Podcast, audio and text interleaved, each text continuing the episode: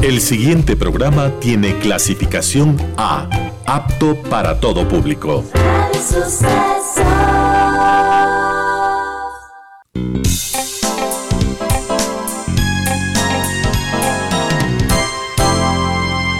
Advertencia. Este programa puede crear dependencia. Dependencia de la buena música, del comentario oportuno, del momento poético de las voces que siempre tienen algo que decir.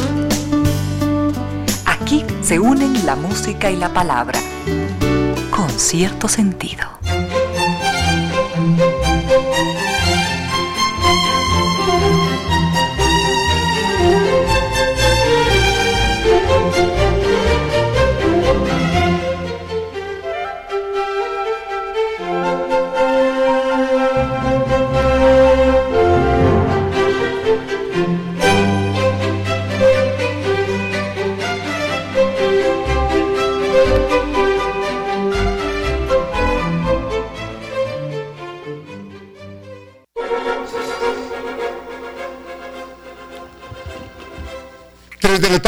Minutos, bienvenidas, bienvenidos, gracias por sintonizar Radio Suceso 101.7, gracias por compartir estas horas de música, comentarios entrevistas y ojalá, ojalá al final de la jornada, como siempre, podamos imaginar con estos favores que la fantasía nos hace, podamos imaginar que hemos rendido un real, justo y merecido, merecidísimo homenaje a la inteligencia, a la sensibilidad, a la autoestima, a la confianza, a la alegría de vivir siempre, siempre, a las ganas de luchar de todos, donde quiera que nos encontremos, a las ganas de luchar por una vida más digna en lo individual y en lo colectivo. Y en esa tarea de cada tarde, de cada jornada, de manera generosa, inteligente, leal, nos acompañan ustedes con sus correos a estas casillas en las siguientes direcciones de las redes sociales.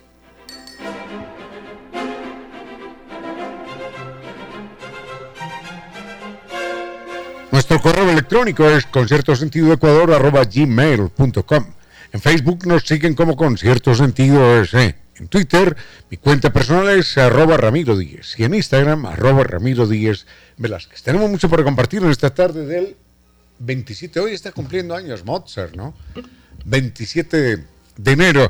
Y y al frente está en controles el doctor Vinicio Soria, dispuesto a entregarnos estupenda música. Y nos acompañan, por supuesto, estas destacadas empresas nacionales e internacionales, estas instituciones que creen que la radio, en medio de nuestras humanas e inevitables limitaciones, la radio puede y debe llegar siempre con calidad y calidez.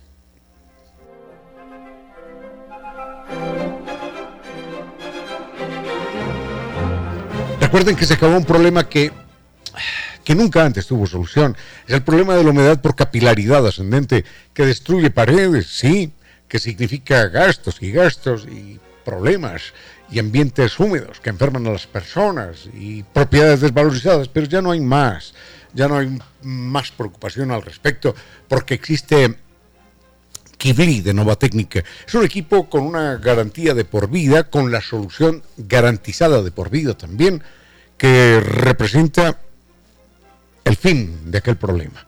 Consulte con ellos, solucionan su problema de por vida.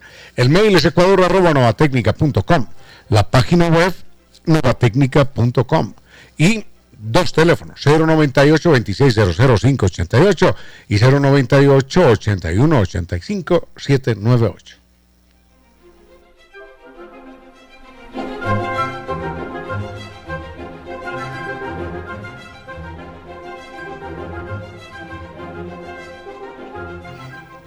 Mm, recuerden que cuando el Internet se hace imposible y no bajan los datos y, está a paso de tortuga y no se puede ver la película y no hay cómo navegar, entonces es el momento de salir del estado loading. Recuerden, ese estado es un estado superable y se soluciona con un Internet seguro de alta velocidad. Es NetLife, Internet tricampeón de los Speed Test Awards. Recuerden, la página de NetLife es netlife.es o llámelos directamente al 39 20 Tenemos mucho para compartir en esta tarde del 27, decíamos, y mm, vamos a ir con, con esta primera propuesta musical mientras miramos algunos de los temas. No, no, no me preguntan por, por Mozart, pero puedo hacer algún comentario del personaje al que quiero y admiro inmensamente. Nos preguntan, ¿qué es esto? De los gitanos. Oh, una foto, una foto que nos envían desde Ushuaia. Ushuaia es, qué maravillosa ciudad. Bueno, enseguida podemos comentar eso. Y me preguntan de paso, ¿cuál es la ciudad equivalente a Ushuaia en el Polo Norte? Es una ciudad por allá en Siberia que se llama Murmansk. Pero bueno, de eso podemos contar en un momentito. ¿Existe, ¿existe alguien antes de Darwin? Ah, ¿existe alguien antes de Darwin que desafiara el concepto de la creación? Claro que sí, enseguida, enseguida miramos. Bueno, vayamos rápidamente que tenemos tiempo y volvemos en un momento. Con cierto sentido.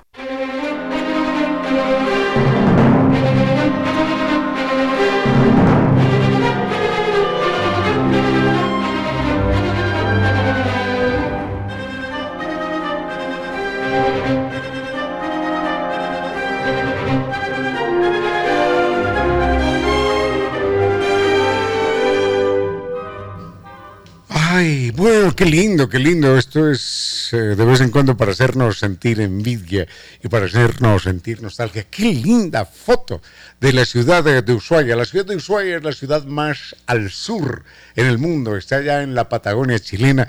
Es una ciudad verdaderamente preciosa. Uno, yo tuve la, fortuna de, de llegar allí en alguna ocasión en una invitación que me hiciera Ragatours y es eh, un espectáculo verdaderamente extraordinario. Cuando uno me tocó a esa hora, por suerte, llegar de noche, once y media, doce de la noche, allí a Ushuaia, y era una noche de luna llena, y sucede que mira uno por la ventanilla del avión y le parece a uno que, que la luna ha estallado en mil pedazos y se ha derramado así, dejando toda una huella de plata que cubre las montañas. Entonces eran las montañas nevadas del color de la luna y la luna relumbrando por todas partes y al fondo el mar se veía en medio de la oscuridad, se alcanzaba a ver azuloso, a su lado, eh, reflejando las luces de la bahía. Es una ciudad verdaderamente bella. Y uno dice, pero ¿quién, quién va a Ushuaia? ¿Quién va a Ushuaia? ¿A quién se le ocurre ir al, al lugar más alejado del mundo?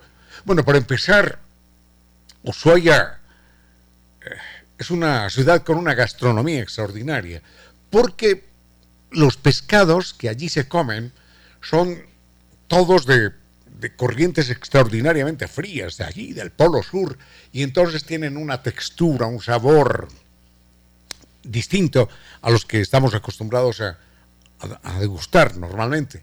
Es una verdadera maravilla aquello. Y uno dice, ¿a quién se le ocurre ir allí? Bueno, es una ciudad que parece un Nueva York pequeñito porque uno oye hablar no sé cuántos idiomas y hay gente de todas partes del mundo.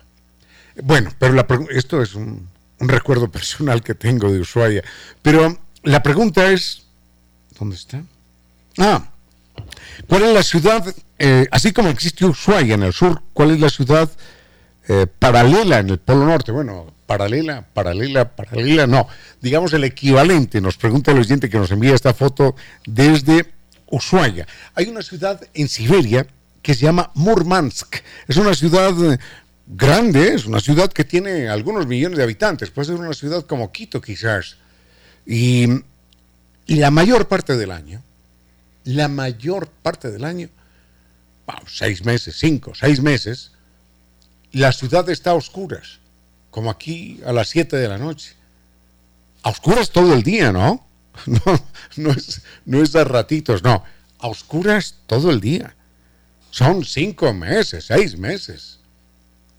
Seis meses de, de noche.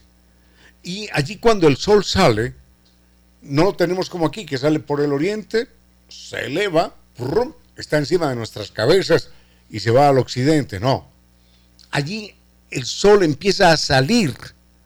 Un día se ven las chispitas sobre el horizonte y el sol empieza a recorrer de, a ver, de izquierda a derecha. No, sí. El sol empieza a recorrer de izquierda a derecha sobre el horizonte, pero sin levantarse. Sin levantarse. Simplemente se va desplazando, se va desplazando, se va desplazando A la semana uno lo ve que ha subido un poquitito más. Al mes ya asomó una coronita. Y así, hasta que hay un momento en el que se alcanza a ver completo sobre el horizonte, como lo veríamos aquí en un atardecer o en un amanecer, y después pasa esa temporada de la máxima altura del sol y otra vez empieza a ocultarse y viene otra noche de seis meses. Obviamente el organismo humano, yo no entiendo cómo se fueron los seres humanos a vivir allá, cuando la idea era de los seres humanos buscar un poquitito el sol y el calor. El ser humano no está hecho para vivir en esas condiciones. Entonces, eh, la gente allí, gracias a la tecnología moderna, yo no sé cómo lo hacían antes, pero gracias a la tecnología moderna, entonces, eh, en, las casas, en los hoteles, en todas partes, hay equipos de radiaciones solares artificiales para compensar la falta de sol. Y esto no solamente tiene que ver con, con el calcio en nuestro cuerpo, porque el calcio, sabemos, se sintetiza, se hace realidad el organismo lo puede absorber y convertirlo en huesos y en dientes gracias a la luz solar. Si falta la luz solar, no hay calcio, no hay calcio suficiente. Entonces, es importante eso, pero además no solamente por, por los huesos, sino porque las dietas son particularmente ricas en calcio y en nutrientes para librarse de lo que llaman ellos el estrés de la noche polar. El estrés de la noche polar mm, acusa, acusa fatiga, depresión, problemas de visión, tendencia a los refríos, problemas bronquiales, por supuesto. Se necesita, se necesita de coraje, ¿no? De paciencia, de carácter templado para estar uno seis meses viviendo en la noche total, sin saber ni remotamente qué hora puede ser. Uno en Quito se orienta un poquitito por el sol, son las 10 de la mañana, son las 12, es la 1 de la tarde. Instintivamente uno sabe por la posición del sol. Allá, nada. Si no es con reloj en mano, imposible conocer la hora. Ya, dejemos a, esta ciudad que se llama Murmansk, en Siberia, por allá al norte, y mm, volvemos otra vez aquí a poner los pies en nuestra realidad. con cierto sentido.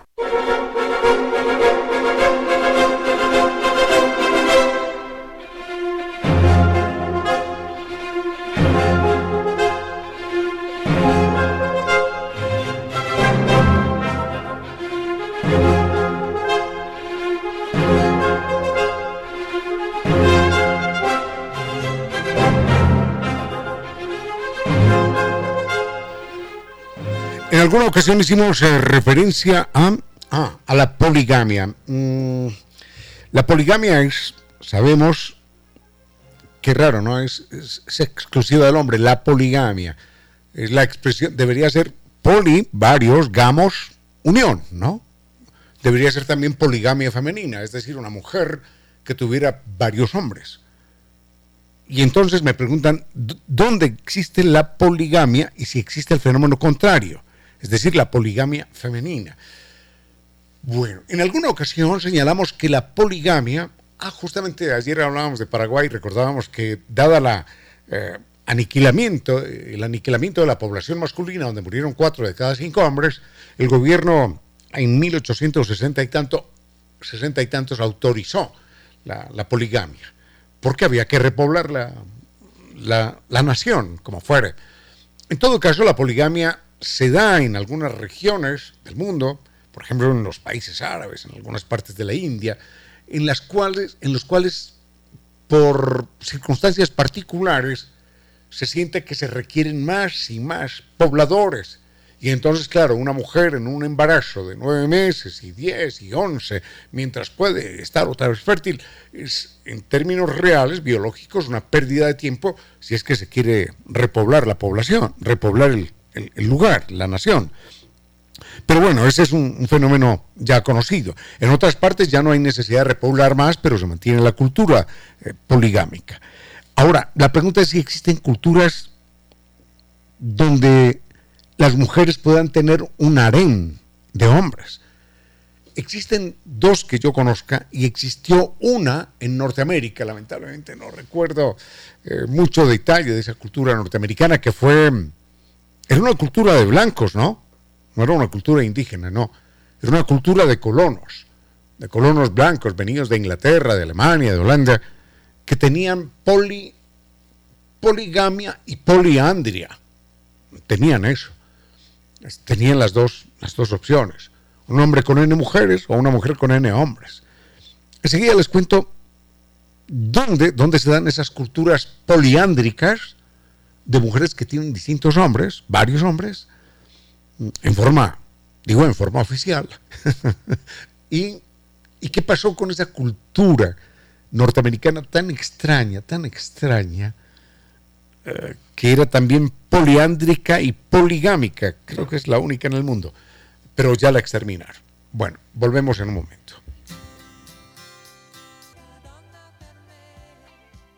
Con cierto sentido.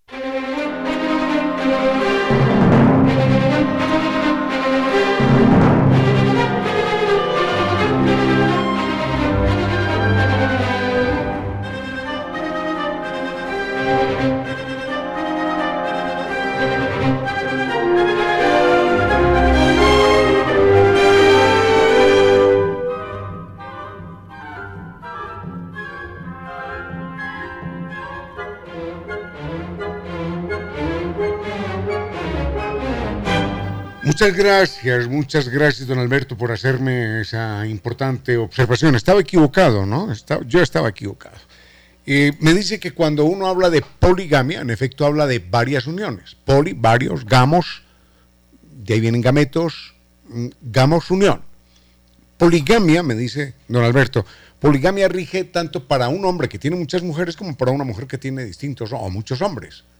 En ambos casos es poligamia. Sí, señor tiene toda la razón. Poliandria es el caso específico para uno referirse a una mujer que tiene varios esposos. Y me dice, lo correcto en el, en el, hombre, no lo correcto desde el punto de vista de la conducta, del comportamiento, sino de la expresión, lo correcto para un hombre que tiene varias mujeres es, para especificar, es poliginia. Ginos, de ahí viene gina, mujer. Poliginia, de ahí viene ginecólogo, por ejemplo gineceo. Bueno, poliginia es cuando un hombre tiene varias mujeres. Poliandria cuando una mujer tiene varios hombres, varios esposos. Y poligamia es el término genérico para ambos sexos. Muchas gracias por esa juiciosa y oportuna observación. Yo, estaba verdaderamente confundido. Pensé, si había leído alguna vez poliginia y poliandria. Justamente me iba a referir a poliandria, pero, pero lo había olvidado.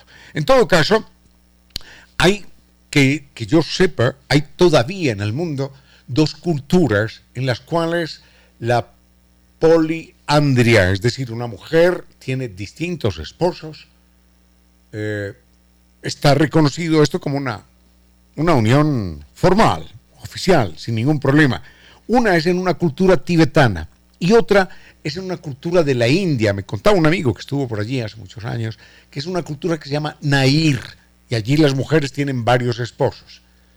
Obviamente, en ambos casos, la idea no es aumentar la reproducción, porque una mujer solamente puede dar a luz a un hijo cada año, ¿no? Entonces no es aumentar eh, la tasa de, natalidad, ni mucho menos. Vaya uno a saber en qué momento aparecieron mujeres dominantes que dijeron, no, no, aquí un solo hombre no me sirve de nada, entonces tienen que ser varios. Uno que barra, otro que trapee, otro que prepare la comida, otro que me acompañe en las noches y así nos vamos turnando o los voy turnando. Me imagino que en algún momento hubo una mujer que empezó a mandar, o un grupo de mujeres empezaron a mandar, y se creó la poliandria. Eso es en los tiempos actuales.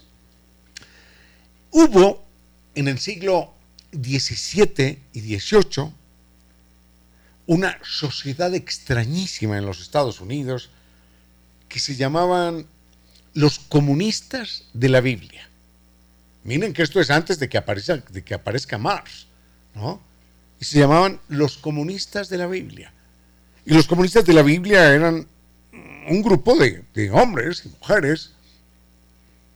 Empezaron siendo aproximadamente un millar que compartían absolutamente todo, todo, todo, todo lo compartían. La comida era de todos, los dormitorios eran de todos, el trabajo era hecho por igual por todos y no había ninguna relación tú a tú de exclusividad entre hombres y mujeres. Una sociedad absolutamente abierta.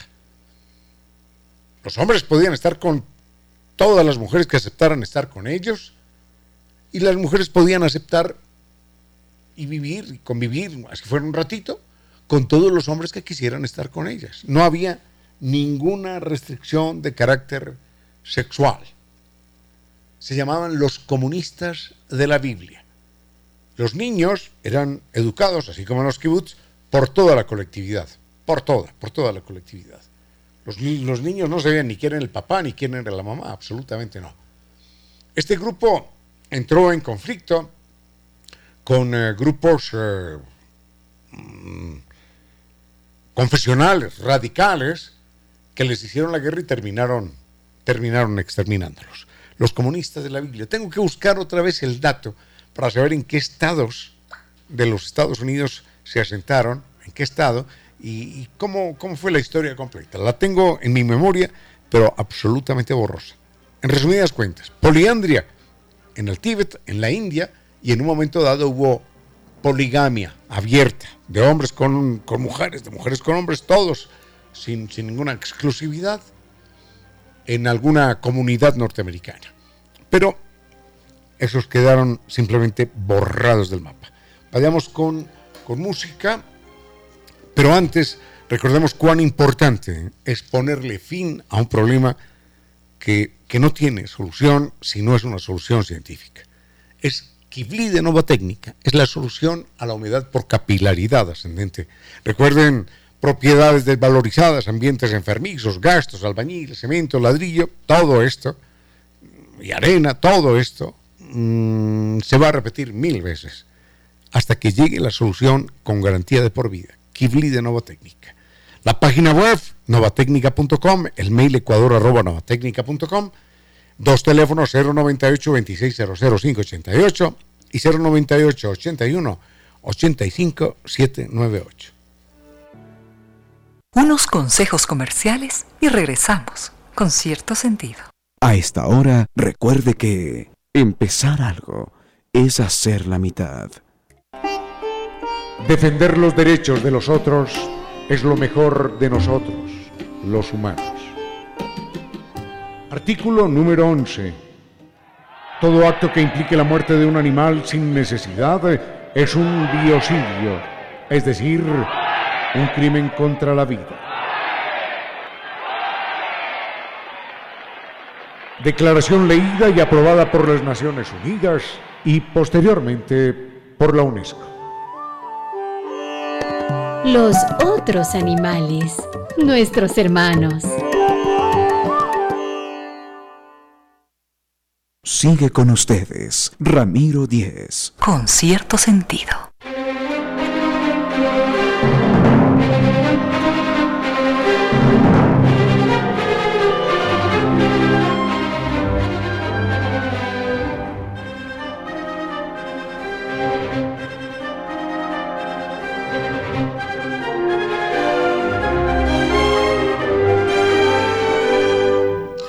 Muy bien, don, don Ricardo nos pregunta si existió alguien antes de Darwin que, que afirmar, no, que desafiara el concepto de la creación.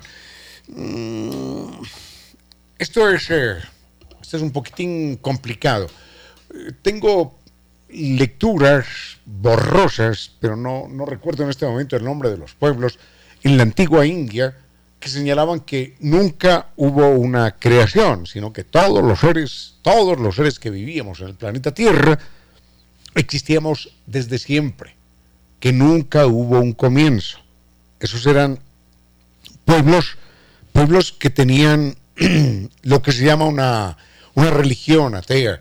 Una religión atea, uno dirá, pero ¿cómo que religión atea? Sí, religión de religare, religión de, de volver a unir al ser humano con el resto de la creación. Ese es un religare, de ahí viene religión. Y ateas en la medida en la que no concebían la existencia de ningún Dios.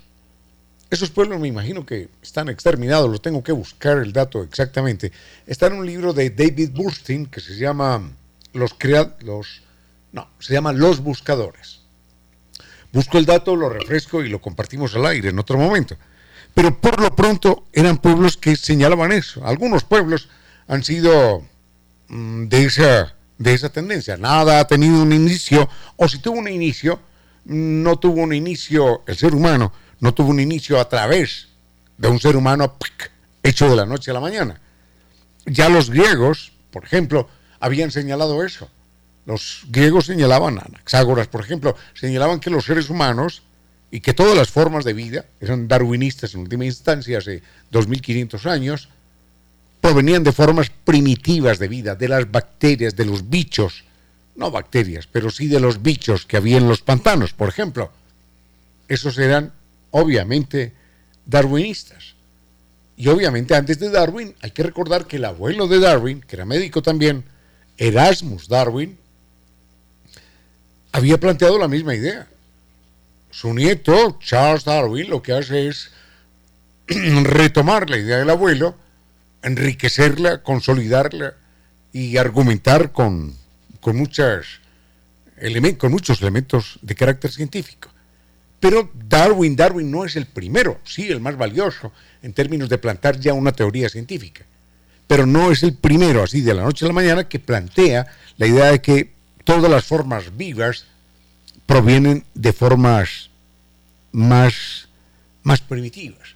Hay un librero francés por allá del qué personaje más curioso, por allá del año 1600, que se llamó Isaac de la Peyrer. Isaac de la Peyrer, de la eh, era un, eran lo que llamaban un preadámico. Es decir, él señalaba que antes de Adán había habido otros seres humanos. y esto, solo señalar esto y publicarlo en un libro, lo llevó a la cárcel y, y se salvó de milagro. Enseguida les cuento algo de este personaje. Con cierto sentido.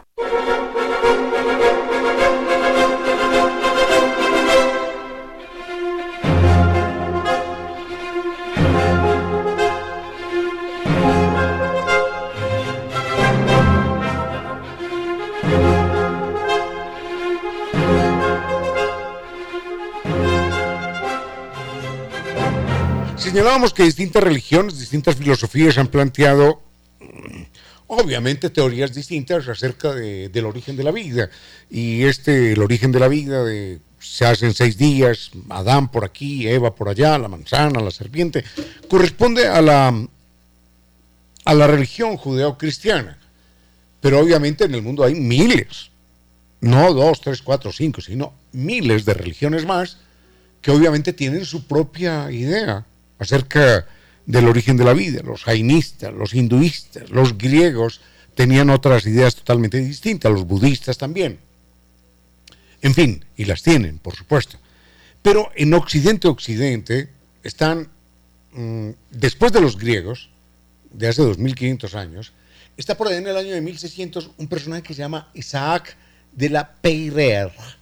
Isaac de la Peyrer era un librero que era católico, y en un momento dado mm, publica un libro, publica un libro con el auspicio de una mujer que se llamó Cristina de Suecia.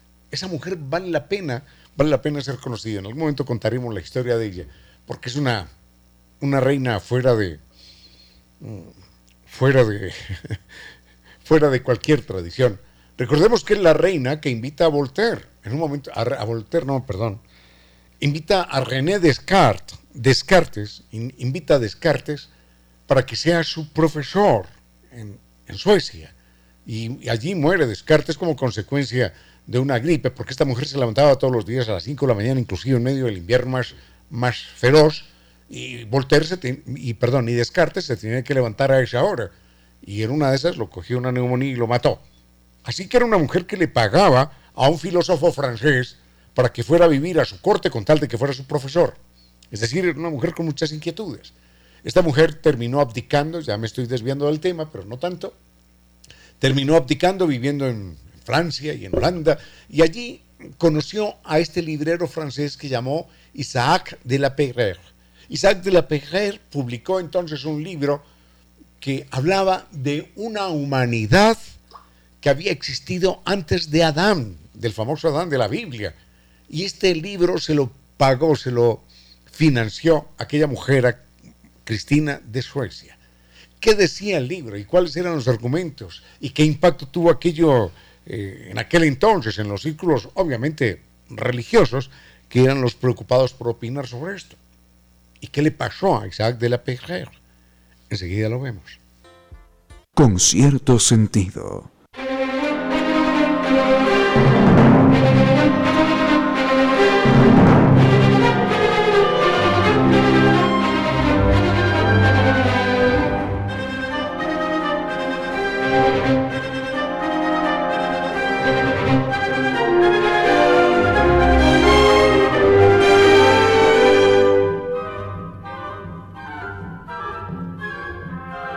Este comentario adicional acerca de Isaac de la Peyrère, ese médico no era librero, librero francés por allá del siglo XVII, que en un momento dado también tiene inquietudes sobre, sobre el origen del mundo, sobre el origen de la vida. Pero claro, era, no era un científico, sino que era un, creyente, y a él lo atormentaban algunas aparentes incoherencias de la Biblia. Porque él decía, a ver, por ejemplo, Empecemos con esto. Mm, si Adán es el primero que quiebra la ley, que rompe la ley, es porque entonces hubo una ley antes que los hombres no quebraban. Bueno, esa parte sí no se la entiendo muy bien. Y entonces él dice, esos hombres eran distintos a Adán, eran los paganos, eran los infieles creados por Dios. Y Dios crea a Adán para que sea el padre de los judíos, el padre de los judíos y de toda la civilización occidental europea. Los demás son paganos, infieles, gente, gente inferior. Ahora, esto lo decía él, claro, ese es el problema cuando uno empieza a interpretar estos textos. Esto lo decía él porque decía, en el momento en el que Caín mata a Abel, ya, se acabó, se acabó la historia, porque ¿cómo se iba a reproducir Caín? No, es que después se casó y tuvo familia. Entonces él decía, ah, entonces Caín se casó con una hermana. No puede ser esto, no puede ser. Entonces, decía él, Caín se tuvo que haber casado con una mujer pagana, infiel, no, no, no hija de Dios. ¿sí? Que Dios la había hecho, sí, pero no, no, no era el pueblo escogido. Y entonces finalmente la convenció y la convirtió a la religión eh, de Dios, al catolicismo, lo que fuera, y ya a partir de ese momento se empezaron a construir eh, eh, ciudades y a poblar, a poblar la tierra. Y los demás quedaron por allá relegados en África, quedaron relegados en, Asia y quedaron relegados, ahora lo hemos descubierto, en un continente al otro lado del mundo que se llama América. Esa gente, la gente que nació en América, los negros africanos, esos amarillos asiáticos, no son. No son hijos de Dios, no, ni más faltaba. Dios los hizo, sí, pero vaya uno a saber por qué. Pero es gente inferior y, no, son, no son hermanos nuestros. Este argumento de, Isaac de la Peyrère fue un argumento que aprovecharon, por supuesto, ni más faltaba, los racistas los esclavistas. Decían, no, no, es que cuando, cuando capturamos a un negro y lo ponemos grietes y cuando hacemos lo mismo con esos indios de América y con los que nos vamos encontrando por ahí, no estamos cometiendo ningún pecado porque no son hijos de Dios, entiendan esto, no son hijos de Dios. Es como cuando amarramos a un perro o le sacamos la leche a una vaca, es la misma cosa. O cuando amarramos a un buey a una carreta o a un arado y eso es todo. No es inmoral tener negros esclavizados, no. Ni matar a esos indios de allá, no, no, no es inmoral. Estamos cumpliendo con el mandato divino. Tenemos que crecer y multiplicarnos y dominar la tierra, nosotros, los hijos de él. Bueno, ese era el discurso de Isaac de la Peyrère. Bueno, el discurso de él no, el discurso que aprovecharon los, y que construyeron los esclavistas y los, y los racistas de ahí para adelante, a lo, largo, a lo largo de varios siglos.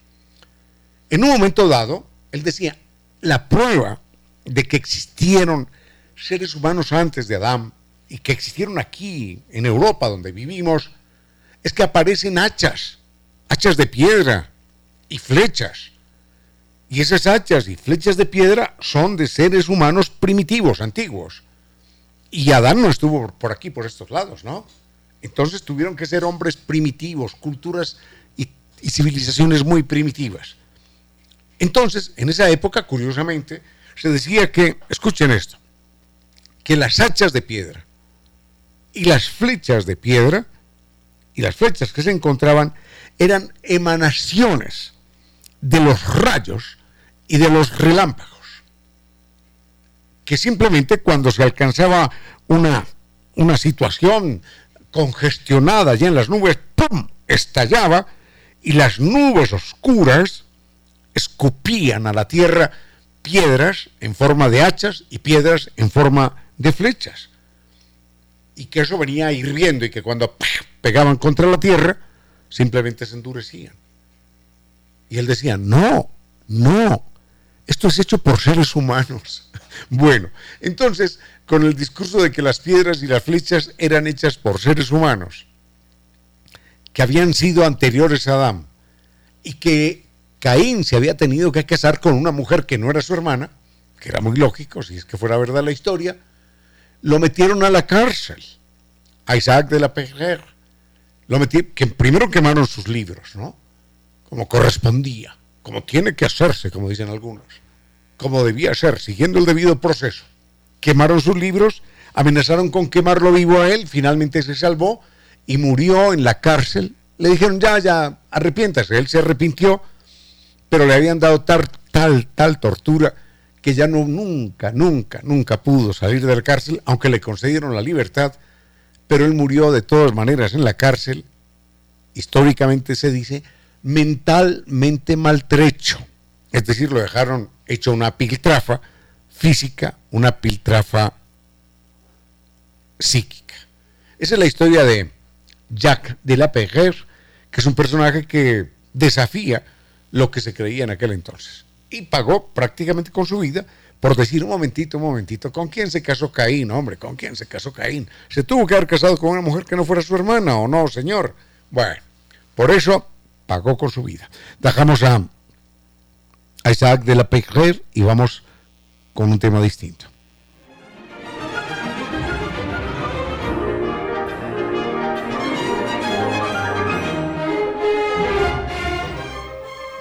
Querido amigo el doctor Edwin Oviedo dice que quiere escuchar una... Ah, está leyendo Sapiens. Sapiens es un, gran libro, ¿eh? es un gran libro, sin duda alguna.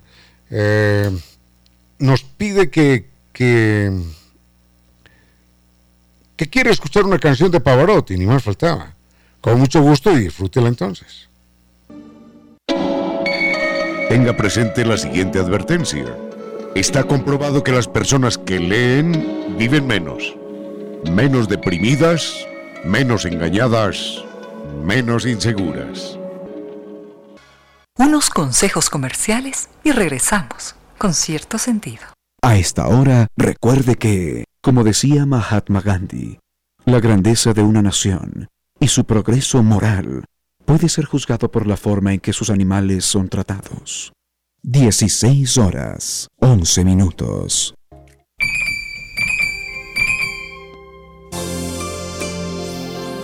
Las blancas luces caen a cascadas sobre el césped. En pocas palabras, la poesía dijo, Las blancas luces caen a cascadas sobre el césped.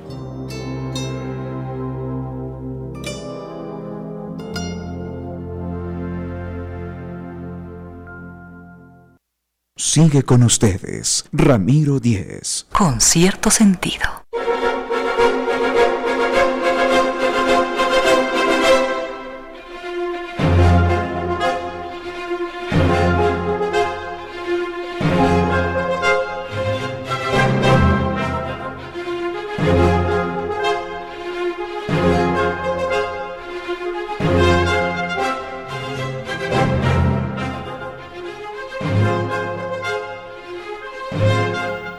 Esta pregunta que la responda, que la responda un experto, un, conocedor del tema. Yo le puedo decir dos cosas, quizás, pero no espere de, acá, de lo que yo le pueda decir, un, un, análisis exhaustivo de una pregunta que merece, que merece mucho, mucho espacio, en verdad. Pero habría que hacer un trabajo comparativo entre las dos literaturas. La primera es mm, cómo influye la literatura europea, la literatura latinoamericana a partir de, del encuentro de las dos culturas. ¿Y cómo influye la literatura latinoamericana o, la realidad latinoamericana o la literatura latinoamericana a la realidad europea? Yo no sé si podamos hablar de literatura latinoamericana precolombina, porque no teníamos exactamente una literatura, teníamos una literatura escrita, quiero señalar teníamos una literatura fundamentalmente oral y había algunos rastros por allá de escrituras jeroglíficas, crípticas mm, en Centroamérica. Los quipos, por ejemplo, eran una forma de dar mensajes más de carácter contable que, que de carácter literario. Lamentablemente no teníamos una literatura escrita aparece una literatura escrita en el momento en el que hay que agradecérselo. Aparecen un grupo, un grupo importante de curas. ¿eh? Bueno, ayer hablábamos de los curas jesuitas en, Paraguay y aparecen un, un grupo importante de curas. Estos son personajes maravillosos eh, en Centroamérica, particularmente en México. Y entonces estos curas extraordinarios se dedican a recuperar toda la literatura oral de estos pueblos y a dejarla en el papel. Lamentablemente después aparece por allá un, un cura terrible, Diego de Landa, y toma todos estos libros maravillosos y los quema, porque son obra del demonio, ¿no? Verdadera barbaridad. En todo caso, hay que recordar, por ejemplo, que la literatura náhuatl, y hoy podemos estudiar náhuatl si queremos. Hay, hay, hay gramática náhuatl. La literatura náhuatl, que era la lengua dominante en el imperio mexicano, en el imperio azteca, y la literatura, la mejor, la lengua náhuatl, llegó a tener una gramática escrita antes que la gramática francesa, por ejemplo. Y esto no por el trabajo de los indígenas, no, porque ellos no estaban ocupados de eso, por el trabajo de sacerdotes, lingüistas, que entendían cuánta riqueza allí se escondía. Esto es verdaderamente extraordinario. Saber que la literatura, la gramática náhuatl, tiene, tiene más historia que es anterior a la gramática francesa, de la lengua francesa. Esto es verdaderamente extraordinario, sorprendente. Lamentablemente estos pueblos después fueron acorralados y de ellos queda muy poco. En México sí se hablan unas cincuenta y tantas lenguas indígenas todavía, por pequeños grupos, pero se hablan de todas maneras. Y existe, existe gramática de esas lenguas. Y esa gramática de esas lenguas se le debe a los, a los sacerdotes, a los curas que llegaron allí. De idéntica manera, la gramática que tenemos del quichua se la debemos también a, a los jesuitas porque hay que recordar que nosotros no hablábamos quichua. Cuando nosotros decimos shungu y, ¿qué más? Runa y ¿qué más? ¿Qué más decimos? Eh, yucho y cualquier cosa de estas, y chuya, que son palabras muy quichuas, estamos utilizando las palabras de un lenguaje que no era el nuestro. El lenguaje quichua era un lenguaje cusqueño de los incas. Y ellos invadieron esos territorios, borraron nuestras lenguas, quedaron algunas poquitas, y finalmente, bueno, estuvieron aquí 60 años nada más. Enseguida llegaron los españoles, en 60 años no alcanzaron a imponer la lengua quicho, no alcanzaron. Pero fueron los sacerdotes jesuitas los que se convirtieron en conocedores del quichua y lo convirtieron en lengua franca. en el idioma en el que todos nos comunicábamos. Las comunidades indígenas se comunicaban en un momento. Así que la primera gramática en quichua, las primeras gramáticas en quichua, son, son escritas por jesuitas también. Y esa es una lengua extranjera en territorio ecuatoriano. Pero bueno, terminó siendo nuestra. Enseguida hago un breve intento de señalar cómo se influenció una literatura y otra. Eh, en un momentito. Con cierto sentido.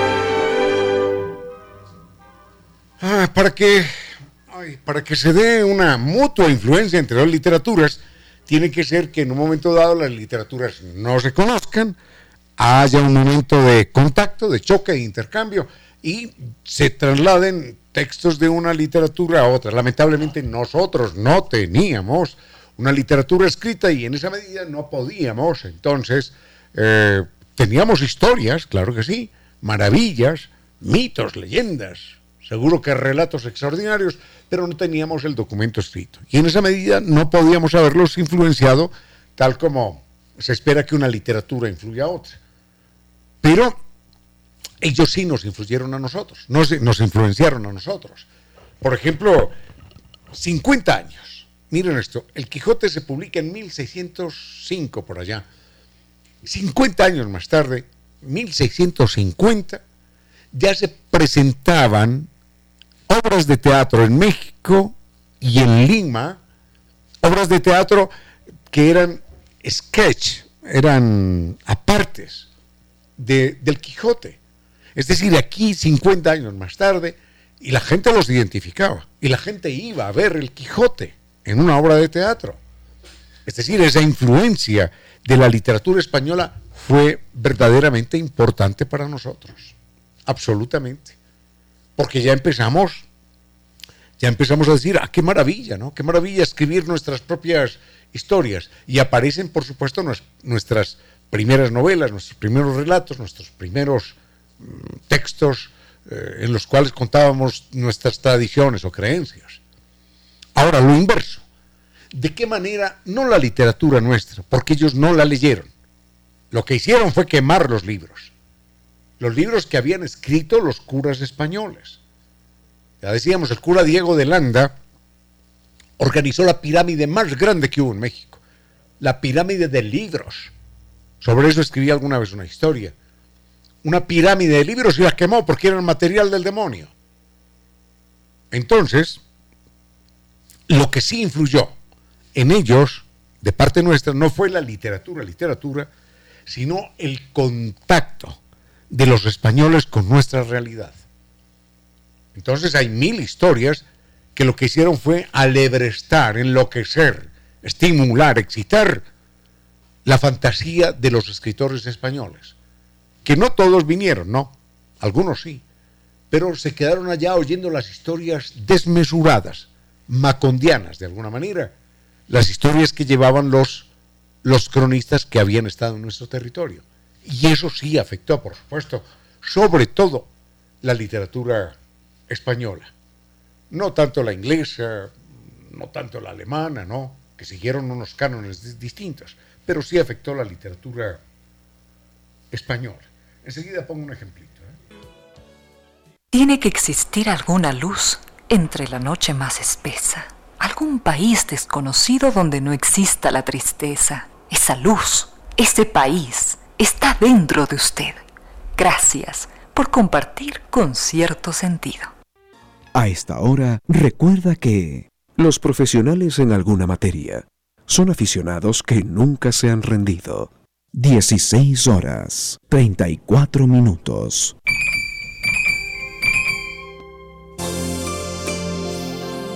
El sol calienta la dulce pereza de las flores silvestres. En pocas palabras, la poesía dijo, el sol calienta la dulce pereza de las flores silvestres.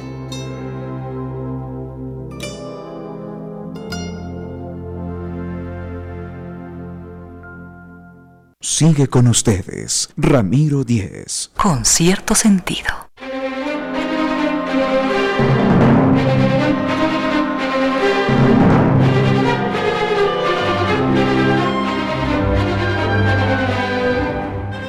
Pregunta complicada, ¿cómo nos influenciaron o nos influenciamos mutuamente las literaturas latinoamericanas y europeas, particularmente la española? Señalábamos que de la literatura latinoamericana hacia la literatura europea no existe eh, ninguna influencia porque no hubo posibilidad de contacto, de contacto con nuestros textos que no teníamos. Los primeros textos los escriben los curas españoles, los escriben en náhuatl, ah, hay algunas traducciones por aquí y por allá, pero no terminan por ser material de lectura en Europa. Lo que sí fue importante para la literatura europea es que cuando Cristóbal Colón llega a América, en 1492, la, la, gran moda, la gran fiebre en, en España particularmente, era Mm, la novela de caballería. La novela de caballería estaba en la cúspide. Y entonces, a esa novela mm, caballeresca eh, se le suma el descubrimiento de América. Y esa novela caballeresca, para decirlo de alguna manera inapropiada, pero, pero gráfica, esa novela caballeresca estaba marcada por un por un por una fantasía macondiana Claro que Macondo aparece en el siglo XX, pero esta era macondiana, porque entonces aparecía el hombre que con un solo brazo y una sola espada derrotaba y ponía en fuga a 200 árabes cobardes, por ejemplo, y cosas así por el estilo. Y le daban una cuchillada que le partía el cuello y él tenía un ungüento mágico que se lo untaba y la cabeza volvía a estar en su lugar y no pasaba nada. Y cuando le lanzaban un flechazo que le iba a cruzar el pecho, por suerte allí tenía una eh, medalla de Santa Catalina y San Catalina uh, se ponía en la mitad, ¡paf! y rompía la espada del enemigo. Cosas así por el estilo. Entonces, con la llegada de América, que es una verdadera una fantasía, con la existencia de América, que es una verdadera fantasía, se mezcla la realidad y la fantasía. Entonces aparece, por ejemplo, el diario de Cristóbal Colón. Y el diario de Cristóbal Colón ya es una pieza que se conoce en Europa y la gente la empieza a leer. Eh, aparece de Juan de Castellanos, algún día leeremos algún fragmento, elegías de los varones de Indias. Y así, ese descubrimiento fantástico y fantasioso alimenta la, la novela de caballería. Y la novela de caballería era una novela de aventuras, de heroísmos, de afanes religiosos, patrióticos, de héroes desmesurados, capaces de cualquier cosa. Y ya Europa estaba más o menos conocida por los europeos, pero América era otra historia. Bernal Díaz del Castillo, que es un, un cronista que se asienta en México, él dice que los soldados, los soldados decían que todo en América era un sueño que aquí veían cosas que nunca antes habían sido vistas por ningún otro ser humano, que escuchaban cosas que nunca ningún oído humano había oído y que aquí estaba lo más esplendoroso, lo más soñado, lo más imaginado. El mismo Hernán Cortés, recordemos, contemplando la ciudad sagrada de, Tenochtitlán y Teotihuacán, decía, nunca los más nobles y poderosos señores de Europa nunca han visto ni verán nada parecido. Entonces, imagínense, imagínense lo que significaba aquello. Nunca los más nobles y poderosos y ricos de Europa verán nada, nada, ni habrán visto nada parecido. Y cuando uno lee el discurso de Pigafetta, no el discurso de Pigafetta, sino los, textos de Pigafetta, recordemos que Pigafetta es el primer periodista viajero de la época. Bueno, enseguida les cuento cómo fue el contacto, para no alargarme tanto, cómo fue el contacto de Magallanes, Pigafetta y qué era lo que contaba Pigafetta, en un momentito. Con cierto sentido.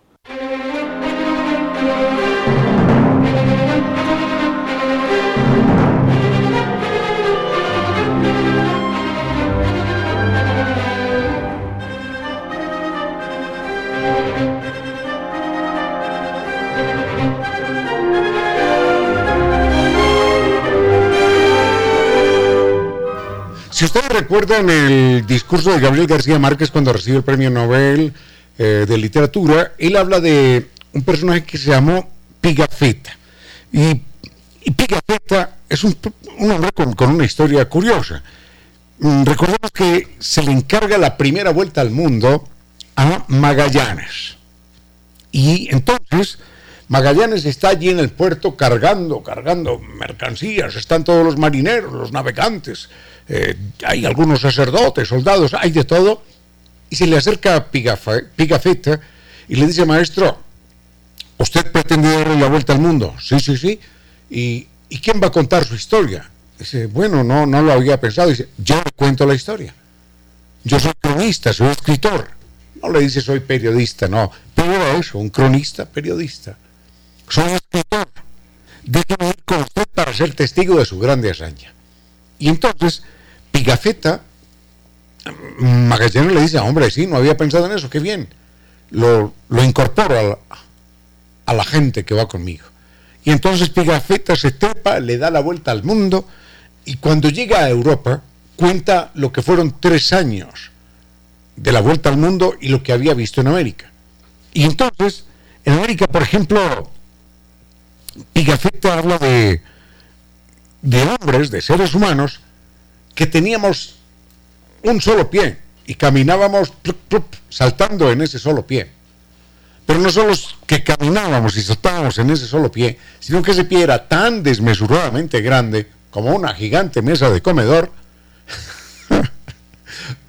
que cuando nos acostábamos a dormir no necesitábamos casa, sino que levantábamos un poco la pierna y nos cubríamos el resto del cuerpo y sobraba espacio con el pie que, cubría todo nuestro cuerpo y mucho más. Eso eran algunos. Algunos tenían los labios y las orejas tan grandes que servían para el mismo propósito. Cuando había mucho sol o lluvia, simplemente uno estiraba un poquitico las orejas de una manera o de otra y con las orejas se cubría todo el cuerpo.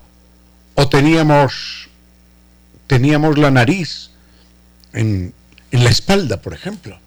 Bueno, obviamente todo esto era mentira, pero estas historietas, que la gente se las creía como ciertas, eh, ayudaron a, a la imaginación de los escritores europeos y entonces inyectan su dosis de fantasía a la, a la literatura particularmente española, un poquitico a la francesa pero particularmente a la española. Hasta ahí nada más y sería bueno que un verdadero conocedor en la materia respondiera a la pregunta. Con cierto sentido.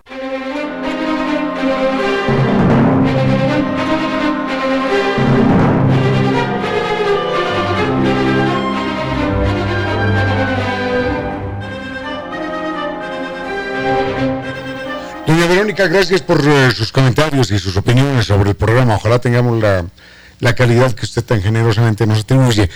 Mm, ah, dice que le gusta mucho una frase que escuchó hace muchos años en este programa. Tiene razón, en algún momento la citamos. Es una frase de Oscar Wilde. Una frase que dice, aquellos que dicen la verdad, tarde o temprano, terminan por ser descubiertos. Linda, ¿no? Aquellos que dicen la verdad, tarde o temprano terminarán por ser descubiertos. Es una frase de Oscar Wilde. Y mm, de paso nos dice doña Verónica que por qué no invitamos a Oscar Wilde. Bueno, son las, las 16 y 50, queda muy poco tiempo eh, en el resto de la tarde. Eh, nos quedan menos de 10 minutos porque ya está por aquí doña Reina Victoria que continuará con su vuelo de música y palabras. Y lo que sí puedo hacer con mucho gusto es invitar para mañana a Oscar Wilde, personaje verdaderamente irreverente. Y cuando hablamos de, uy, tengo una historia, dos historias de Oscar Wilde tremendas. Ah, será mañana. Pero cuando hablamos de Oscar Wilde tenemos que hablar necesariamente del padre de Oscar Wilde y de la madre de Oscar Wilde. Y también de su relación con, con Bossy, que, fue la relación que acabó con él, lo, lo aniquiló, lo llevó a la cárcel, de allí salió empobrecido, hecho miseria. Oh, bueno, verdaderamente triste el destino de, uno de los intelectuales más brillantes de, de, del Reino Unido en mucho tiempo. Pero tengo tiempo, sí, tengo tiempo de un comentario más y, y se lo dedico a Oscar Wilde enseguida, en un momento. con cierto sentido.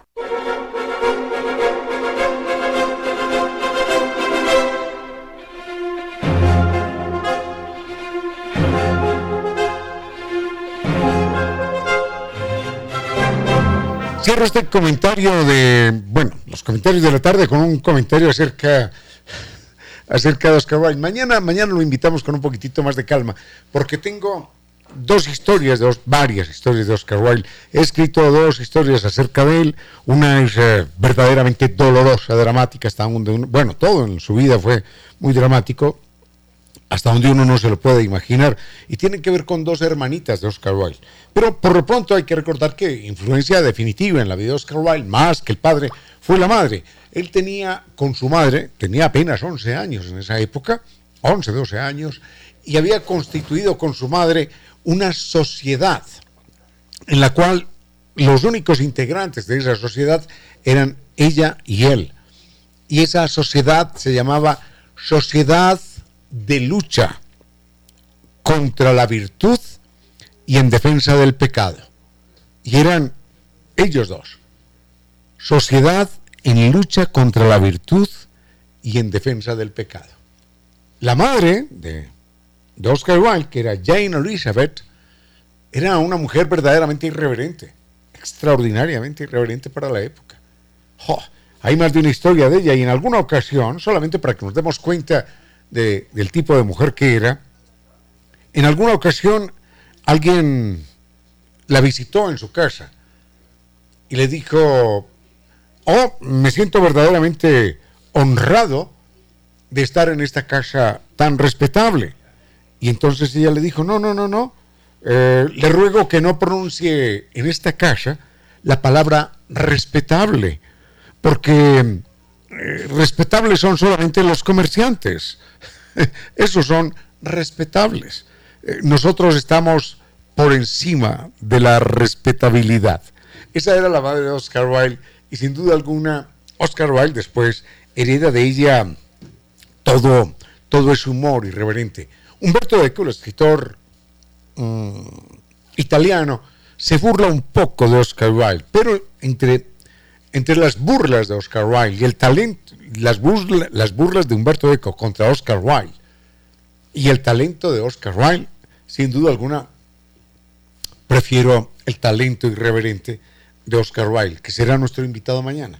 Por lo pronto no fue más por hoy. Al doctor Giovanni Córdoba en control, muchísimas gracias. Al doctor Vinicio Soria, que nos acompañó más temprano, muchísimas gracias. A doña Daniela Polo, que es eh, la que manda aquí, y aquí se hace lo que ella ordena, y nosotros, nosotros hacemos lo que ella obedece. Muchísimas gracias. Llega doña Reina Victoria eh, Díez con su vuelo de música y palabra. Fuerte abrazo, los queremos mucho esta mañana. A esta hora, recuerde que lo mejor es que, como malas personas, todos seamos un desastre. 17 horas, 2 minutos. Parece mentira, parece increíble, parece, parece de ciencia ficción. Obsérvelo bien. En el piso de su automóvil, justo en medio, entre el embrague y el acelerador, hay un pedal que se llama freno. Freno es una palabra griega que quiere decir conciencia. Ahora que usted sabe este secreto que salva vidas, la suya inclusive, no, no, no lo guarde para usted. Compártalo con sus amigos. Compártalo con su familia. Conduzca con precaución.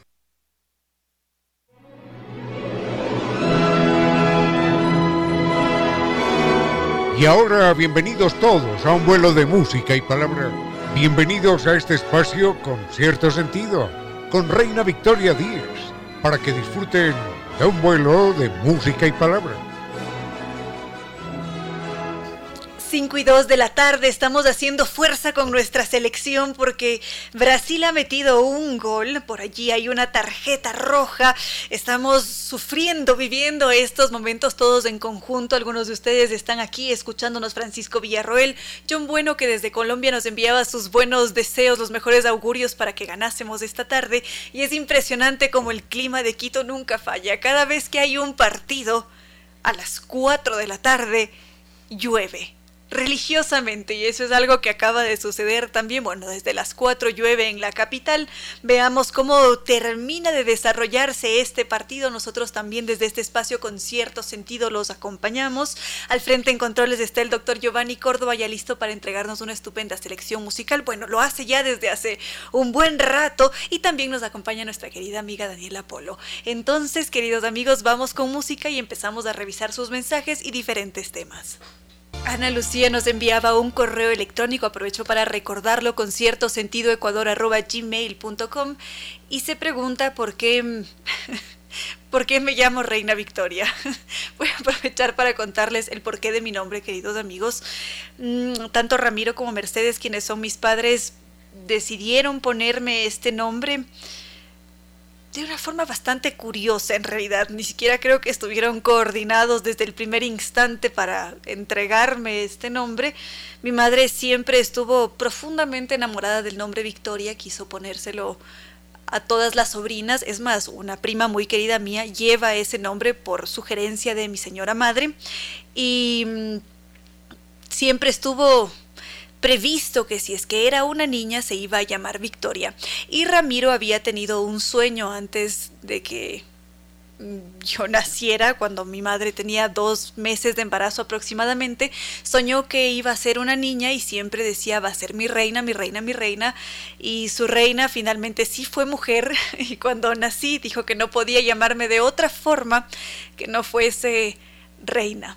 Entonces, por ese motivo me llamo Reina Victoria y agradezco mucho a mis padres por haberme entregado tanto amor y este nombre tan bonito. Y gracias a Ana Lucía por, por su pregunta. Y también aprovecho para compartir una pregunta de Edgar.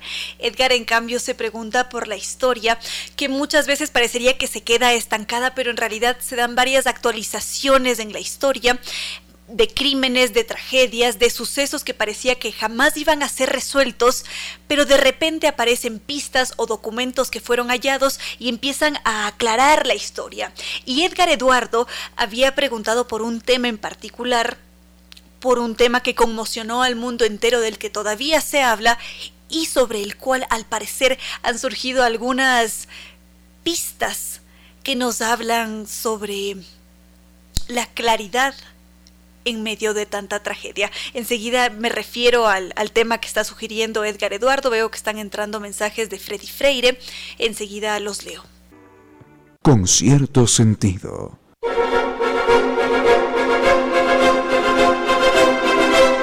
Recibo sus mensajes, Frank, Franquito, Pablo Hinojosa, Joe desde Cuenca, Javier Ayala Pupiales, David Nicolalde, Juan Pablo, también Freddy Freire. Todavía no he leído el mensaje de Freddy Freire, enseguida lo hago. Bueno, ahora estábamos a punto de compartir el mensaje de Edgar Eduardo, quien se preguntaba por un caso de la historia que por un instante parecería que se quedó allí estancado en el tiempo y que se iba a quedar sin resolver. Muchos de nosotros seguramente hemos leído o al menos hemos escuchado sobre el diario de Ana Frank y todo el caso de la familia Frank y cómo conmocionó al mundo y nos dejó ese sabor amargo sobre un episodio en concreto de la historia, sobre esa Segunda Guerra Mundial, todas las barbaridades, los, los horrores humanos que de humanos no tienen nada. Bueno, en todo caso, Edgar Eduardo se preguntaba por, por Ana Frank cuáles han sido los recientes hallazgos que se han hecho en torno a ese caso, porque siempre ha sido este misterio sin resolver, sin resolver. ¿Quién decidió o quién fue el responsable de delatar a la familia Frank que estaba por allí escondida evitando ser capturada por los nazis.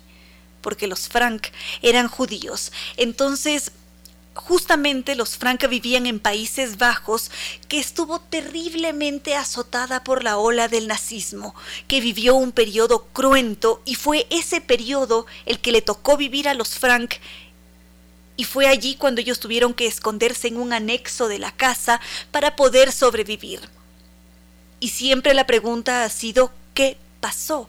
¿Qué sucedió para que ellos hubiesen sido descubiertos? Porque durante dos años ellos simplemente desaparecieron del mapa. Habían esparcido este rumor de que los Frank iban a partir a Suiza por ciertos negocios y en realidad estuvieron allí todo el tiempo, escondidos en Países Bajos, en esta casa que está en el centro de Ámsterdam, que se puede visitar, que ahora es una casa museo, que impacta además cuando visitamos ese espacio. Entonces, casi siempre con estos episodios de la historia, tenemos más interrogantes que respuestas y resulta que ahora empiezan a aparecer por allí pistas que podrían ayudar a resolver el caso. Y por esto se estaba preguntando Edgar Eduardo y enseguida vemos qué es lo que se sabe ahora. Seguimos entonces con esas pistas que han aparecido en estos tiempos recientes sobre el caso de los Frank, esta familia que durante dos años vivió encerrada en un anexo de su casa junto con otros ocho integrantes de distintas familias que por supuesto recibían alimentos, de repente alguien iba a visitarlos, pero estuvieron encerrados en un espacio muy reducido para evitar ser enviados a campos de concentración. Lamentablemente, pasados los dos años, fueron descubiertos y todos tuvieron un trágico final, a excepción de Otto, el padre de Ana Frank. Si es que conocemos esta historia, fue porque Ana Frank, jovencita, 14 años, se dedicó a escribir su vida, se dedicó a escribir cada uno de esos pasajes, los anhelos. Es un diario muy sentido porque vivimos con ella ese episodio, el miedo, como ella también soñaba con enamorarse, con casarse, y fue algo que nunca sucedió. Y como les había dicho, este siempre fue un misterio sin resolver, porque no se sabía quién delató a los Frank, cómo fue que de repente llegó allí una brigada para llevárselos y para enviarlos a diferentes campos de concentración. Hay una historiadora canadiense que durante seis años se dedicó a estudiar este caso, a indagar, a ir a los archivos y llegó a la conclusión de que había un notario que era amigo de Otto Frank que decidió delatarlos para salvar su pellejo y el de su familia. Cuando esto salió a la luz, es más, ahora en, en febrero, el 23 de febrero, y si es que no es en febrero, sale en marzo, va a presentarse su libro en el que ella expone esos seis años de investigación y en donde ella afirma que quien actuó de soplón fue este notario. Ante esto, todos los historiadores holandeses se han quedado perplejos, no están de acuerdo, porque sienten que es una teoría que se añade a las muchas otras que ellos ya habían formulado previamente porque lo que dicen los historiadores holandeses es que es muy poco probable que ese notario hubiese actuado como un soplón, porque hay ciertos elementos que no encajan en un periodo tan cruento como el del nazismo en Países Bajos contra los judíos. Entonces, sobre este tema, Enseguida podríamos compartir esas diferentes observaciones que han hecho los historiadores, los expertos holandeses en la materia del holocausto, en materia de, del caso particular de Ana Frank. Enseguida continuamos. Recibimos una llamada telefónica de Felipe Ramos que nos solicitaba unas etimologías. Las vamos a ver una vez que terminemos con Ana Frank. También estaba revisando mensajes de Rafael Antonio en sintonía. Muchas gracias por embarcarse en este vuelo de música y palabras y como también lo ha hecho Marco Vinicio. Estaba recordando la fecha, si bien es cierto, ahora estamos jugando con Brasil en este 27 de enero. Se mantiene ese marcador 0 a 1. Pero un 27 de enero también cada año se celebra o se rinde tributo a la memoria de las víctimas del holocausto. Cada 27 de enero se ratifica el compromiso de lucha contra el antisemitismo, contra el racismo y toda otra forma de intolerancia que pueda conducir a actos violentos. Qué curioso que nos haya coincidido con la, con la propuesta de Edgar Eduardo y qué curioso también esos sincronismos que tiene la vida que coincida con el con el video que les compartimos hoy de historias de la vida y del ajedrez que está disponible en Facebook con cierto sentido y YouTube Ramiro Díez y Reina Díez con cierto sentido que precisamente habla sobre el ajedrez como ese territorio libre de racismo Vaya, vaya sincronismo de la vida. Continuemos con el caso de Ana Frank, que como les decía, hay una historiadora canadiense que durante seis años ha estudiado el caso y que señala como principal sospechoso a un notario que trabajaba con Otto Frank como el soplón de, del escondite. Ahora, lo que dicen los historiadores holandeses es que esto simplemente no es posible, porque mm, Otto Frank trabajó también con muchos otros empresarios, con otros notarios, estaba rodeado por un buen círculo de personas y pudo haber sido cualquiera. Además, Otto Frank llegó a trabajar también con miembros de partidos políticos, entonces la lista es cada vez más amplia. Sin embargo, la, la, opción que se ha impuesto a nivel internacional es la de este notario en particular. Ahora, los expertos coinciden en que esto es incurrir en un error. No sienten que esto sería posible porque definitivamente si es que hubiese sido ese notario no había razón por parte de los nazis para perdonarle la vida, porque si es que pensamos en el contexto, ¿por qué habrían los nazis de respetar a un judío por pasar información mientras que ellos estaban ejecutando el mayor genocidio de la historia. Y curiosamente, este señor notario falleció unos cinco años después de la captura de los Frank. A esto se añade el poder que tiene la maquinaria publicitaria, porque justamente los Frank los Frank, no, perdón, los, los, los historiadores holandeses y los expertos en el tema han dicho que ven ahora como gigantes del entretenimiento, como una plataforma como Netflix, están pensando ya en sacar una serie sobre el diario de Ana Frank y señalar como acusado o ya como culpable a este notario. Y lo que nos dicen los expertos es que la realidad de los Países Bajos durante toda la ocupación nazi sobrepasa cualquier fantasía y que es muy difícil hacer esta clase de afirmaciones, es demasiado tentador para ese aparato de publicidad, para generar mm, nuevos ingresos, nuevas series, nuevas marcas quizás. Y por ese motivo se busca buscar una conclusión. Y por ese motivo también la teoría del notario gana cada vez mucha más fuerza. Entonces esto es un, es un tema que preocupa y que al mismo tiempo lleva a reconsiderar la historia. Podríamos compartir otros apuntes que han hecho los expertos sobre este tema. Algunos como Patricio están con el corazón dividido entre el partido, entre el programa. Muchas gracias por compartir con nosotros. Ya para cerrar con este tema de Ana Frank y las recientes sugerencias que se han hecho al respecto, porque como lo decíamos, se afirma, goza de un 85% de seguridad el hecho de que este notario que en un momento dado trabajó con Otto Frank fue el soplón que anunció que había dos familias en un anexo de la casa de los Frank.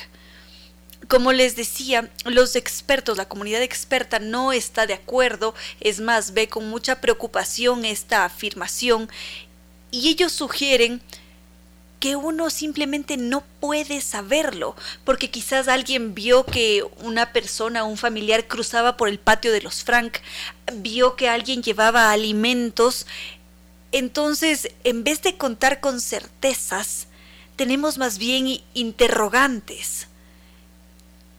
Y en ese caso, nuevamente la comunidad experta se pregunta, ¿qué habría pasado después? Si bien es cierto, lograron sobrevivir a lo largo de dos años, dos duros años. Pero al cabo de ese tiempo, ¿qué hizo? ¿Qué, qué iban a poder ellos, una vez que pasasen esos dos años, sobrevivir a la hambruna del 44?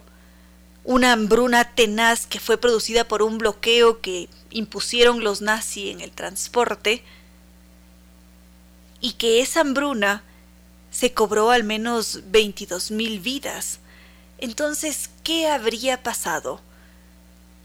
Ese pasado, valga la redundancia, continúa siendo muy incierto a pesar de las varias afirmaciones que se han hecho hasta la fecha. Podríamos dejar allí al caso de los Frank. Veamos qué nos dice más adelante la comunidad experta. Con cierto sentido.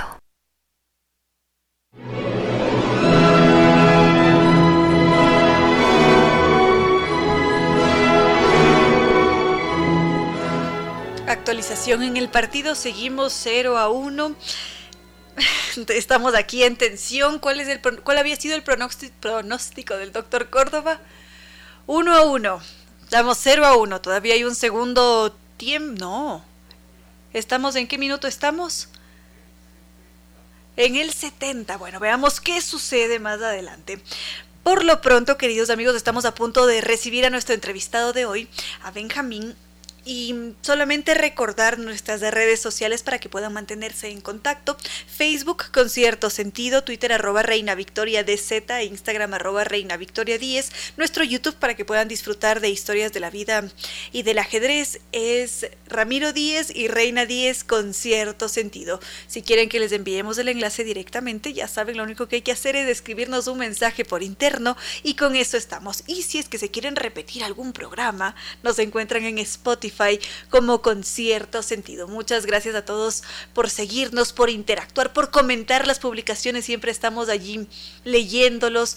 Nos escribía Silvita, nos escribía también Edgar, Hugo, Vladimir, Byron. Mm, Kyler Alomoto, muchas gracias a todos ustedes. Entonces vamos con un tema musical adicional y nos preparamos para recibir a nuestro entrevistado de hoy.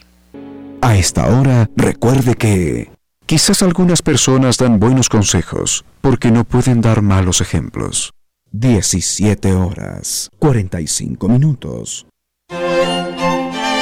Los otros animales tienen menos conflictos familiares que nosotros, los humanos. ¿Cómo los previenen? ¿Cómo los solucionan? Estas son algunas claves del mundo animal.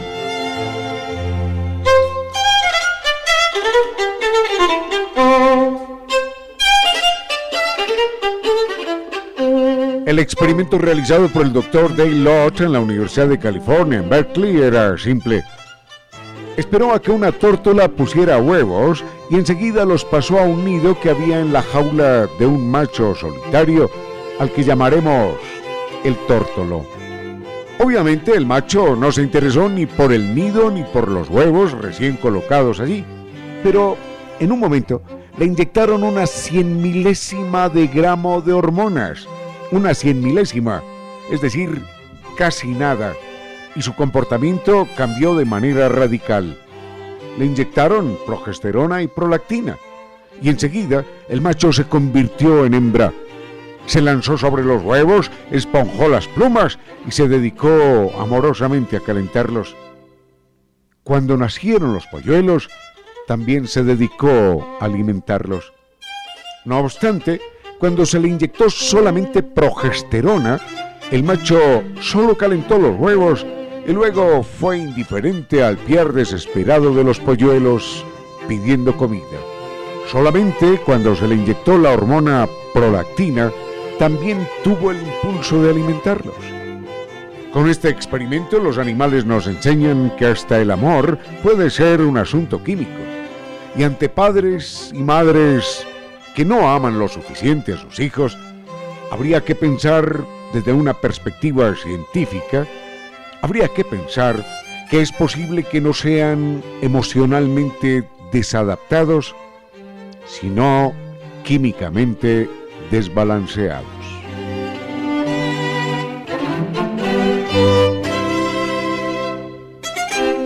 Los otros animales tienen menos conflictos familiares que nosotros, los humanos. ¿Cómo los previenen? ¿Cómo los solucionan? Esta fue una clave del mundo animal con su inteligencia y su racionalidad. Con cierto sentido.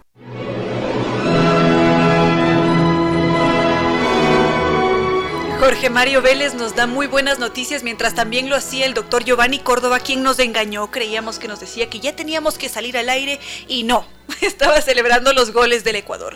En buena hora, se está cumpliendo la predicción del doctor Córdoba. Si es que gana, ¿qué hacemos? Pastel. Bueno, vamos, estamos ya con nuestro entrevistado de esta tarde. Hoy día nos acompaña Benjamín Vázquez García, quiteño de nacimiento pero guarandeño de sangre, nacido el 13 de septiembre de 1989, primogénito de tres, entre tres hermanos, me está fallando la vista, desde siempre con vocación de servicio, amante de la naturaleza y de la justicia, abogado por la Universidad de las Américas y máster en Administración Pública y Gobernanza Local en Corea del Sur. Actualmente emprendedor y con férrea intención de educar a los gobernantes y a la ciudadanía del mundo para que abran su mente al universo de la tecnología y sobre todo la gobernanza electrónica. Entonces, es un verdadero gusto contar con la presencia de Benjamín Vázquez y centrarnos en la gobernanza electrónica. Bienvenido a este espacio. Muchísimas gracias por la apertura. Un saludo también muy cordial a todos los radioescuchas. Y bueno, a conversar de todo lo que es este tema de la tecnología y el impacto en la sociedad, ¿no? Porque, bueno, estamos entrando en una cuarta revolución industrial, así como hubo la, eh, la revolución cognitiva, también hubo la revolución agrícola y la revolución industrial, ahora estamos ante una nueva revolución que es el tema de las tecnologías y de la información, ¿no? Entonces es bastante interesante poder entrar y topar este tema porque es precisamente donde hay que trabajar más hacerle conocer a la gente de lo que significa el tema de la gobernanza digital y cómo la tecnología está ahí para ayudarnos, para darnos una vida más digna y siempre en favor de los derechos humanos. Y de alguna manera usted viene con noticias del futuro, porque podríamos decir que Corea del Sur es ese país que se ha posicionado como líder en gobernanza electrónica. Correctamente, eh, es bastante curioso el tema del futuro, porque eh, es precisamente, ellos están 14 horas eh, de diferencia en el, en el tema del uso horario, entonces sí, efectivamente ellos ya están en el día del mañana, entonces están en el futuro. Y lo sorprendente también de, del tema tecnológico allá es eh, que ahorita Corea ocupa el puesto número 2 en temas de gobernanza electrónica según el ranking de la Organización de Naciones Unidas. Y es bastante interesante cómo existe esta mezcla entre la tecnología y la cultura al mismo tiempo, ¿no? Es, es bastante interesante cómo, cómo, definen las maneras en que ellos se comportan y cómo viven su día a día. Es, es bastante interesante en comparación de cómo somos aquí en Ecuador, ¿no? ¿Nos podría dar uno o dos ejemplos para darnos cuenta de esas marcadas diferencias? Por supuesto. Eh, un ejemplo es que eh, te piden para entrar a cualquier restaurante o al, inclusive al transporte público, te piden un código QR que tienes registrado en tu teléfono. Entonces vemos que el número de teléfono va estrictamente ligado a la identidad de la persona. Entonces el Estado puede eh, también de cierta manera saber dónde estuviste, dónde gastaste, pero esto bajo la bandera de precautelar los derechos humanos y el tema de controlar la pandemia, ¿no? Esa es un poco también eh, la discusión, el tema de derechos versus eh, de libertad versus también el tema de vigilancia que se podría decir. Pero a pesar de esto, eh, tenemos el tema tecnológico en este sentido, igual en el tema de que ellos utilizan eh, aplicaciones desarrolladas en Corea mismo, como son el tema de mapas, eh, igual de pagos. Entonces todo el tiempo tú estás viendo a dónde llegar, utilizas tu mapa y todos son aplicaciones coreanas. El metro también es de primera, cubre bastantes distancias, es un metro con 19 líneas. Versus aquí en Quito que tenemos una que no estamos utilizando, ¿no? Pero espero que, pueda ya eh, activarse ese tema porque es, es, lo que realmente moderniza una ciudad. Seguro que sí. Ahora, en este tema en particular, la tecnología en países como el nuestro preocupa el acceso porque existe un vacío inmenso, hay muchos individuos que simplemente no pueden acceder o no existe una alfabetización en materia electrónica y en esos casos, ¿qué se hace? Eh, es una correcta apreciación la tuya porque, eh, bueno, yo planteé mi tesis eh, de grado del máster en el tema de satisfacción del usuario frente a la prestación de servicios públicos digitales. Estamos hablando de las plataformas de servicios que brindan muchos municipios o, entidades institucionales y es precisamente el tema de que allá están acostumbrados a utilizarlas y a facilitarles la vida. Aquí existe mucho analfabetismo digital, también es la brecha digital que existe. Estamos hablando de, aplicaciones web, de plataformas, cuando hay mucha gente que ni siquiera tiene computadoras, ni peor celulares o internet. Y ese es el tema que hay que plantear desde las políticas públicas más altas, desde las esferas más altas, donde tiene que haber una voluntad política sólida y fuerte que se dedique a instruir y alfabetizar a esta gente, eh, eh, mayormente de las áreas rurales de nuestro Ecuador. ¿no? Eh, ahorita están, las políticas actuales están planteadas en conectividad y me parece que es un, principio, un primer paso para poder tener internet en las zonas rurales y después del tema de la educación también. Pero esto quiere decir que los cambios van a tomar su tiempo, es decir, para ya encontrarnos en un punto en donde haya una buena alfabetización, que todos tengan acceso, recursos también para tener esos dispositivos, será más o menos cuánto tiempo podríamos dar un estimado. Sí, eh, me encantaría poder dar un estimado eh, esperanzador, corto, pero lamentablemente eh, se necesita de bastante voluntad política y, hacer prácticamente una campaña nacional en pro de lo mismo y no, no hemos sentido eso. Entonces, hasta que haya una nueva visión dentro de los gobernantes y de entrar a esta cuarta revolución industrial, como les había mencionado en un principio, yo considero que estamos eh, próximos a unos 10 años para poder obtener al menos el nivel cercano a lo que existe en países desarrollados, como el ejemplo de Corea.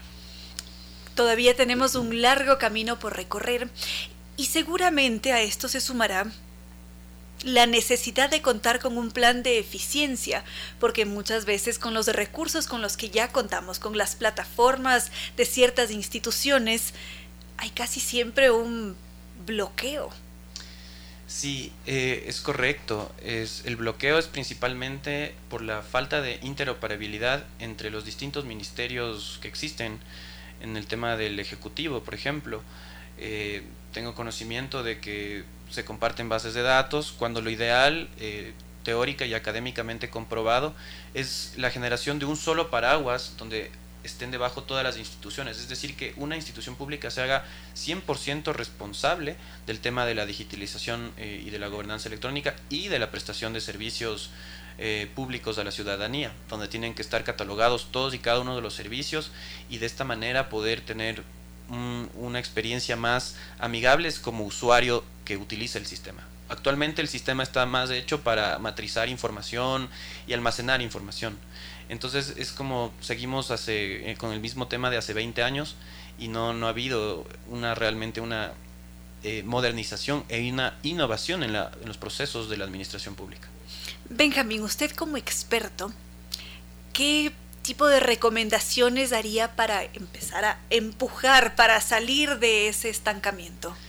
Pues bueno, como primer consejo podría yo decirle a la gente que investigue, que utilice las herramientas como son Google. En el caso de no saber eh, pedir asistencia, tenemos ahorita eh, demasiada información en todas las redes sociales, en la web 2.0, que es por ejemplo en el YouTube, donde puedes aprender prácticamente a hacerte un nudo de corbata hasta cómo eh, hervir un huevo. O sea, estamos hablando de que tenemos mucha información colgada en el Internet y es, es la hora de, empezar a, aprender de esa manera para poder familiarizar, familiarizarnos, familiarizarnos, familiarizarnos perdón, con el tema y, y sí, precisamente ese sería un primer paso muy importante para poder, porque de nada sirve traer toda la tecnología, la infraestructura, las máquinas o los fierros, como dicen, si es que no hay una cultura abierta a recibirlos y a, navegar precisamente en estos canales. Ese sería un primer paso.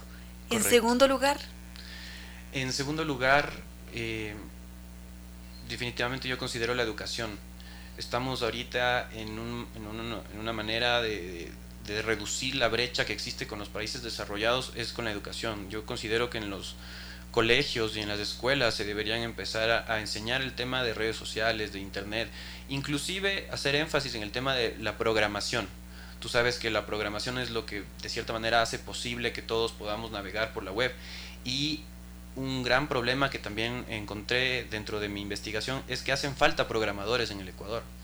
Entonces estamos hablando de un mercado laboral bastante nuevo y que a la vez es global.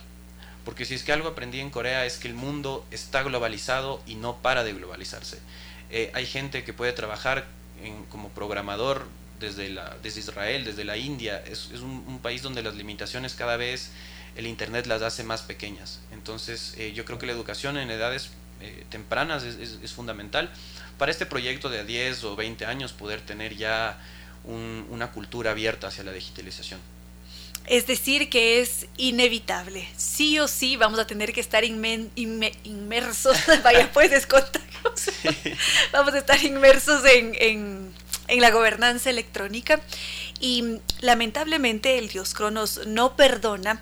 Entonces quizás Benjamín tiene unas últimas de recomendaciones, algo que añadir sobre la gobernanza electrónica, el modelo de Corea del Sur, aplicarlo acá en el Ecuador. Sí, eh, para cerrar yo quisiera invitar a todos los jóvenes que tienen ganas de abrir su mente y de conocer experiencias nuevas, ver la vida y el mundo desde otras perspectivas, a aplicar este tipo de, becas en el extranjero y, primariamente en países asiáticos porque están en, son líderes en el tema de la tecnología y también las oportunidades son, son bastante grandes y es una experiencia enriquecedora. Así que anímense e intenten eh, aprender y, abrir sus alas al mundo. Y algo importantísimo siempre será retornar al país. Exacto, esa es una parte muy clave también porque tenemos una fuga de cerebros incontenibles ante la falta de oportunidades, pero aquí estamos eh, queriendo luchar por lo que queremos, por nuestra tierra, por nuestra provincia y poder eh, tratar de modernizar un poco al Ecuador. Que así sea. Y vamos a tener que programar otra entrevista para centrarnos en el choque cultural que se puede producir eh, entre Occidente y Oriente. Encantado de estar aquí en una nueva oportunidad. Gracias. Muchas gracias, Benjamín. Estamos viviendo momentos de tensión ya en el minuto... ¿En qué minuto estamos? 90 más 4. ¿Qué cosas? ¿Qué cosas? Veamos cuál va a ser ese resultado final. Nos describen desde Colombia Jorge Mario Vélez. También estaba en sintonía John Bueno allá en Santander, desde Cali también nos escriben Rafa Antonio Proaño, Carlos Guachilema, Sixto Proaño. Gracias a cada uno de ustedes por haber compartido este vuelo de música y palabra con cierto sentido. Gracias al doctor Giovanni Córdoba en Controles que nos ha entregado una estupenda selección musical y gracias también a nuestros queridos auspiciantes, a Nova Técnica que es esa solución garantizada de por vida a cualquier problema de la humedad. Para contactarnos con ellos lo podemos hacer a través de la página web www novatecnica.com, el correo ecuador.novatecnica.com, sus teléfonos 098 26 00588 o 098 81 85 798. Y NetLife que nos dice que algunos presentamos señales de un estado loading, porque de repente estamos jugando videojuegos con el hermanito, porque no funciona el internet, o no podemos terminar de ver esa película porque los loadings, esas burbujitas que están dando la vuelta una y otra vez, invaden nuestras pantallas. Así que ha llegado el momento de descubrir el Internet seguro de ultra alta velocidad, porque gracias a ellos muchos salieron del estado loading. ¿Por qué no cambiarse al Internet tricampeón de los Speed Test Awards, NetLife? Su página web www.netlife.es o su teléfono 392 40. Y ya en este punto no queda más que decirles que no fue más por hoy, que ojalá que, que ganemos, que ojalá que así sea. Y nos volveremos a encontrar mañana viernes. Muchísimas gracias. Un fuerte abrazo.